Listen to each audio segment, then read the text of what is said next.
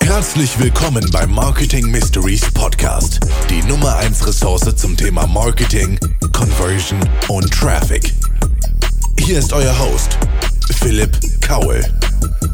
Ja, hallo und herzlich willkommen zu einer weiteren Folge Marketing Mysteries. Heute tatsächlich eine Jubiläumsfolge. Wir haben nämlich heute die 20. Folge. Ich freue mich sehr darüber. freue mich auch sehr, dass äh, ja, ihr alle mit dabei seid und äh, dran bleibt ähm, und einfach diesen Podcast verfolgt. Das ist eine äh, große Ehre für mich und ich freue mich, dass es euch weiterhin gefällt.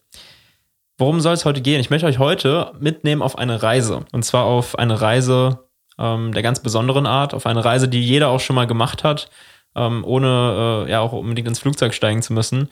Ich möchte dich nämlich auf die Kundenreise mitnehmen, auf die Customer Journey. Ich habe schon mal eine Folge darüber gemacht und habe ähm, da ein Negativbeispiel gebracht, habe also quasi gezeigt, wie es nicht aussehen sollte. Und heute möchte ich dich einfach dazu anregen, über deine eigene Customer Journey nachzudenken. Denn immer wenn du ein Produkt oder eine Dienstleistung anbietest, hast du das unbewusst auch mit in deinem Geschäft. Das heißt, wenn Leute sich mit dir beschäftigen, mit deinem Produkt oder deiner Dienstleistung auseinandersetzen, dann machen sie automatisch ab dem ersten Kontakt mit dir eine Kundenreise durch. Die kann natürlich an einem Punkt enden, wenn sie, wenn die Kunden nicht überzeugt sind oder gar nicht zu Kunden werden. Die kann aber auch extrem lange sein und immer wieder, die Leute können immer wieder diese Reise buchen. Ja, die können in dein Büro kommen, die können dich online treffen. Es gibt viele verschiedene Möglichkeiten, wo die Customer Journey beginnt und wo sie weitergeht. Und im Idealfall hört sie nie auf. Und deswegen möchte ich dich heute mitnehmen auf eine Reise durch deine Customer Journey. Ja, und jetzt frag dich einmal, wo treffen dich deine Kunden zum allerersten Mal? Online? Wie sieht deine Website aus? Macht sie einen professionellen Eindruck oder bist du eher unzufrieden damit? Kannst du dich mit dieser Seite identifizieren? Oder ist sie zu altmodisch? Ist sie zu klassisch, nicht modern genug? Oder ist sie gar fehlerhaft? Hier ist der erste Kontakt mit deinem potenziellen Kunden so, so super wichtig. Deswegen schau, dass du mit dieser Website zufrieden bist, dass wenn du aus, in diese Außenperspektive gehst, also in die Kundenperspektive und du dich einmal vor den PC setzt oder besser noch vors Handy, denn die meisten Menschen schauen sich Webseiten ja am Handy an. Schau, dass diese Website schön aussieht, dass sie dich anspricht, dass sie dich glücklich macht ja, ich möchte, ich möchte in dieser Folge nicht zu spirituell werden, auch wenn das wahrscheinlich manchmal so klingen wird. Aber man muss wirklich das auch mal an die Spitze treiben. Viele haben das nämlich gar nicht so auf dem Schirm, dass die Customer Journey so unglaublich wichtig ist. Und ich möchte das heute in dieser Folge einfach mal an die Spitze treiben, damit es klar wird, an welchen Stellschrauben man überall was machen kann, um diese Customer Journey zu verbessern. Deswegen dreh das Spielchen doch jetzt einmal um und versetz dich von der Online in die Offline-Welt. Ja? Das heißt, genauso wie wenn du eine Website betrittst, betrittst du diesmal ein Geschäft in deiner Stadt. Wirst du persönlich angesprochen in diesem Geschäft? Kommt jemand auf dich zu, um dich zu beraten? Ja, also versuche Persönlichkeit rüberzubringen. Beispielsweise mit einem über uns Text oder mit einem Video, mit Fotos von dir oder deinem Team. Denn für den ersten Eindruck gibt es keine zweite Chance. Du gehst weiter in dieses Geschäft rein und du schaust dir die Einrichtung an. Wie sieht diese Einrichtung aus? Spricht sie dich persönlich an? Gefällt sie dir? Gehst du lieber in ein Geschäft rein, das hochwertig angerichtet, eingerichtet ist, mit Designermöbeln, wo man sich wirklich Mühe gegeben hat, wo ein Konzept hinter ist? Oder gehst du lieber in ein Geschäft rein, was altmodisch ist, was äh, sehr, sehr traditionell eingerichtet ist, was teilweise vielleicht auch mit kaputten Möbeln eingerichtet ist? Äh, ja, das ist alles eine Metapher für deine Website.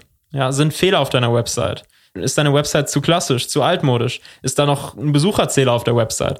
Das sind alles Dinge, die du dich fragen musst. Und wenn du einmal auf deine Website gehst und dir das anschaust, dann wirst du dir auch darüber bewusst, wie das Ganze auf den Kunden wirkt.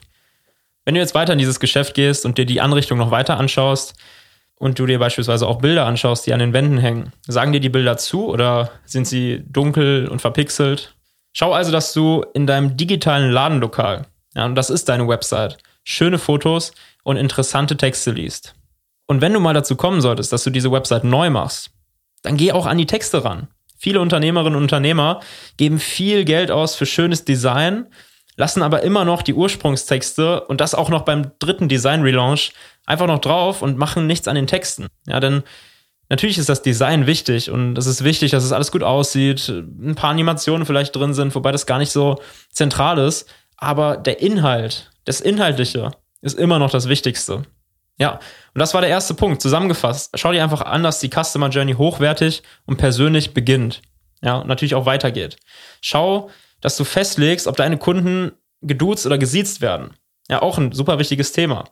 Schau also einfach, dass der gesamte Eindruck schlüssig ist, damit der Nutzer nicht von vornherein ein komisches Bauchgefühl hat und sich am Ende dann für wen anders entscheidet. Sei dir vor allem auch darüber bewusst, dass dein Online-Auftritt beziehungsweise der Eindruck, den du beim allerersten Kontakt machst, darüber entscheidet, ob du den Kunden an den Tisch bekommst. Und jetzt lass uns mal einen Schritt zurückgehen. Frag dich also, wo beginnt für meinen Kunden der erste persönliche Kontakt in der Customer Journey? Also der erste persönliche Kontakt.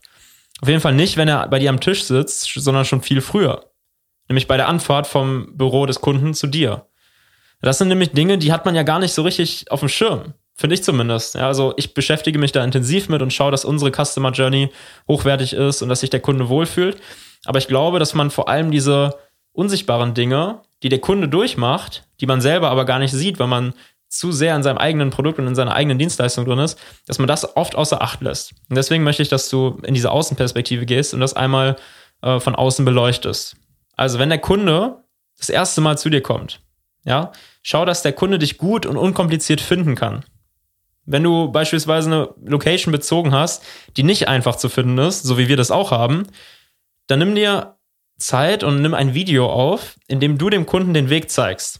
Das ist erstens total persönlich. Zweitens kommt das super modern rüber. Ähm, und mit Videomarketing macht man sowieso nie was falsch. Also, wir verlinken dir auch mal unser Anfahrtsvideo in ähm, der Podcast-Beschreibung, in dem Podcast-Beschreibungstext. Da siehst du, wie sowas aussehen kann.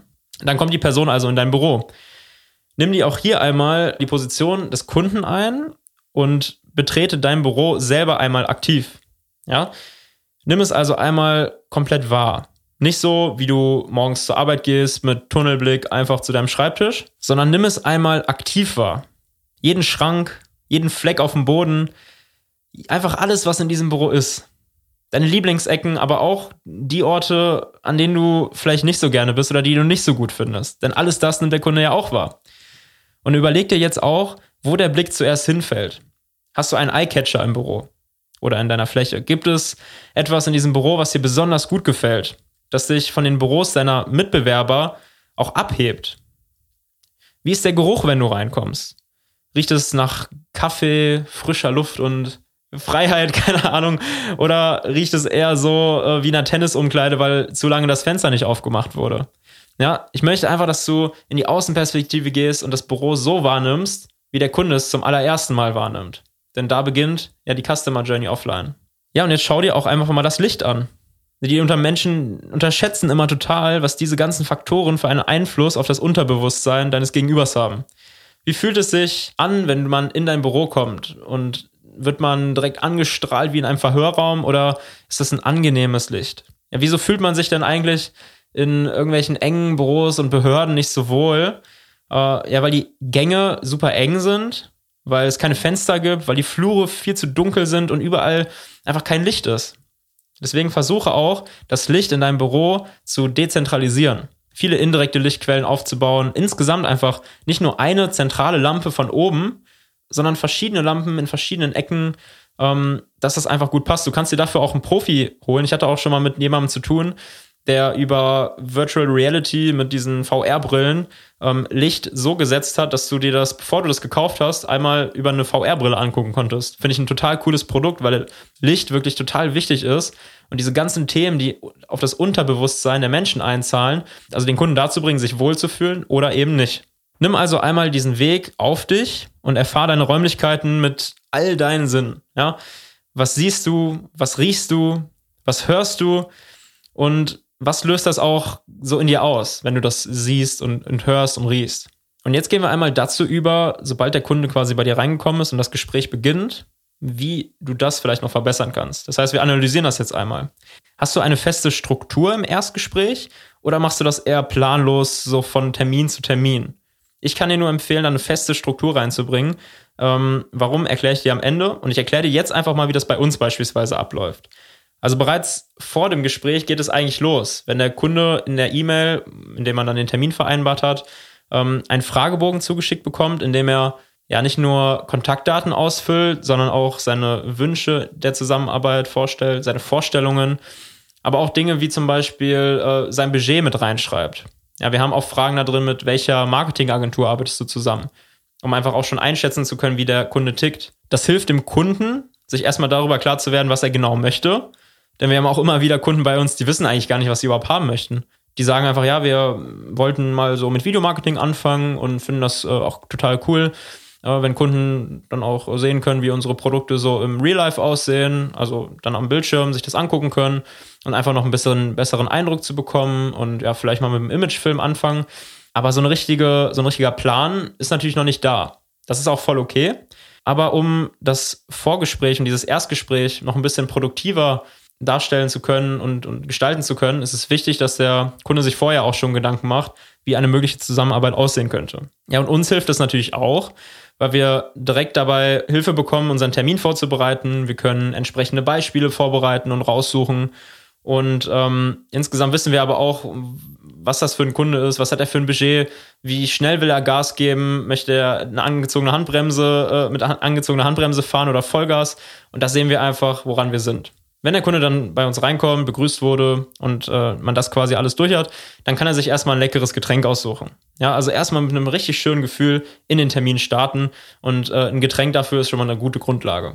Und damit meine ich kein, kein stilles oder spurliges Wasser, sondern er kann sich äh, jedes Getränk aussuchen, was wir da haben. Das kann ein Cappuccino von unserer Siebträgermaschine sein, ein Espresso, ein Americano. Also wir haben da eine schöne italienische Barista-Maschine mit der wir jedes Kaffeegetränk zaubern können, was der Kunde sich vorstellen kann. Wir haben aber auch Cola da, Cola Zero, ähm, verschiedene Getränke, Softdrinks, Wasser, alles Mögliche. Einfach alle Dinge, die Menschen an Getränken mögen, um direkt mit einem positiven Gefühl in den Termin zu starten. Da auch ein Tipp, erstellt am besten so eine kleine Übersicht, die ihr an den Konferenztisch legt oder an den Schreibtisch oder wo auch immer ihr da mit dem Kunden sitzt, ähm, wo ihr eine Übersicht habt, welche Getränke ihr alle anbietet. Ja, weil am Anfang ist es oft so, wenn man sich zum ersten Mal sieht, dann kommt man in den Raum rein und ist auch noch nicht so selbstbewusst. Man war da noch nie und weiß nicht so richtig, wie ich, ja, wie ich mich verhalten soll. Und dann ist es vor allem für Menschen, die jetzt nicht so mega extrovertiert sind und nicht das super Selbstvertrauen haben, auch erstmal eine Herausforderung zu sagen, ja, ich hätte gern einen Cappuccino. Ja, weil die Menschen wollen ja auch keine Umstände machen. Und da einfach eine Liste zu haben und zu zeigen, hier, das ist alles, was du haben kannst und das ist überhaupt gar kein Problem für uns, dann fühlt sich der Kunde direkt viel wohler und kann auch mit seinem Lieblingsgetränk in den Termin starten. Unterschätzen viele. Und das, also das A und O ist natürlich erstmal überhaupt was zu trinken anzubieten. Ne, dann, wenn dann, wenn man jetzt an meinen, in meine Podcast-Folge geht äh, von der Customer Journey im Autohaus, da war von Getränken nicht die geringste Spur. Ja, also ihr seid schon mal gut am Start, wenn ihr überhaupt was zu trinken anbietet, wenn ihr das dann auch noch professionalisiert ähm, mit einer Liste und verschiedene Auswahl, verschiedene Auswahl an, an schönen Getränken habt und leckeren Getränken habt, dann ist das natürlich noch viel, viel besser. Ja, und dann gehen wir unseren Leitfaden durch. Dann gehen wir den Termin so durch, wie wir das immer machen, ähm, um einfach die maximale Produktivität, aber auch die maximale Professionalität zu haben. Ja, deswegen, da kann ich dir jetzt nicht viel zu sagen. Das ist für jedes Business einfach einzigartig. Ähm, da bringt dir, das bringt dir jetzt einfach nichts, wenn du dieses spezielle Fachliche aus dem Videobereich hast, sondern schau einfach, was sind die Dinge, die du immer mit deinen Kunden besprichst und wie kannst du da ein System reinbringen, dass du das auch dramaturgisch steigerst. Ja, dass du beispielsweise bei den Erwartungen an die Zusammenarbeit anfängst und dann einfach darüber gehst, was alles möglich ist, wie viel es kostet und wann ihr starten könnt. Ja, und vor allem, wenn du in einem sehr beratungsintensiven Geschäft unterwegs bist, dann stell deinem Gegenüber auch etwas zu schreiben zur Verfügung. Am besten einen Block und einen Stift, wo dann dein Logo dann auch noch drauf ist. Das wirkt immer noch sehr, sehr professionell und macht einen guten Eindruck. Ähm, und das kannst du deinem Kunden dann auch direkt mitgeben. Insgesamt würde ich dir auch empfehlen, um jetzt auch zum Ende der Folge zu kommen ähm, und dir jetzt noch abschließend ein Geschenk mit auf den Weg zu geben, ähm, in Form eines Tipps, gib dem Kunden auch ein Geschenk mit. Ja, also gib dem irgendwas mit, was ihn nochmal an dich erinnert und, und zwar das in positiver Art und Weise. Fang dieses, diesen persönlichen Termin also mit was Schönem an, Natürlich sollte der ganze Termin schön sein und ihr solltet euch einfach gut verstehen und ein schön, schön, schönes Gespräch haben. Aber versuch auch, das mit was Positivem zu enden, indem du dem Kunden was mitgibst. Ja, das kann eine Checkliste sein, das kann ähm, der Stift und der Block sein, das kann super viel sein. Es kann aber auch einfach eine 100 Gramm Packung von eurem Kaffee sein, äh, mit der Kaffeerösterei, mit der ihr zusammenarbeitet oder irgendetwas. Ja, einfach etwas mitgeben, damit der Kunde ganz am Ende nochmal eine positive Assoziation mit euch hat. Und der letzte Tipp, wenn es zu einem Vertragsabschluss direkt im Gespräch kommt, dann schau, dass der Stift, mit dem der Kunde unterschreibt, auch ein hochwertiger Stift ist. Es gibt nichts Schlimmeres, als wenn es so ein Big-Stift ist, ähm, der irgendwie so zwei Millimeter Durchmesser hat, mit dem man gar nicht richtig schreiben kann, äh, sondern vor allem, wenn man was Teures kauft oder eine, eine wichtige Entscheidung trifft, dann hat man ein besseres Gefühl dabei, wenn der Stift einem einen gewissen Halt gibt, wenn man sich da einfach sicher fühlt und wenn man sich da einfach gut beraten und gut betreut fühlt und das Ganze in Form eines Stifts. ja, ich weiß nicht, ob das Sinn ergibt, äh, aber ich glaube, du, du weißt, worauf ich hinaus möchte. Ja, dass du einfach an keiner Stelle dieser Customer Journey ein komisches Bauchgefühl entstehen lässt ähm, durch Dinge, die nicht hochwertig sind. Ja, vor allem, wenn du in einem sehr exklusiven Bereich arbeitest. Und abschließend äh, noch so ein paar grundsätzliche Themen zur Customer Journey. Je exklusiver du bist in deinem Business, desto wichtiger ist diese Customer Journey hochwertig zu gestalten. Ja? Wenn du beispielsweise ein sehr, sehr teures Auto verkaufst, dann sollte auch die Customer Journey dahinter sein. Oder ein, ein allgemeineres Beispiel, wenn du in den Urlaub fliegst, ja, und du buchst beispielsweise die Economy Class, dann ist klar, dass du da nicht viel erwarten kannst. Du musst lang warten, du musst ähm, in einem sehr engen Sitz sitzen, du bekommst äh, schlechtes Essen, du bekommst schlechte Getränke. Und ich nehme bewusst dieses Beispiel, weil man hier die vielen verschiedenen Bereiche und vielen verschiedene Hochwertigkeit der Customer Journey deutlich machen kann. Ja, wenn du aber Business Class fliegst, dann ist das direkt eine ganz andere Customer Journey. Du ähm, hast beispielsweise schon eine Launch, bevor du ins Flugzeug steigst, kommst schon entspannt an.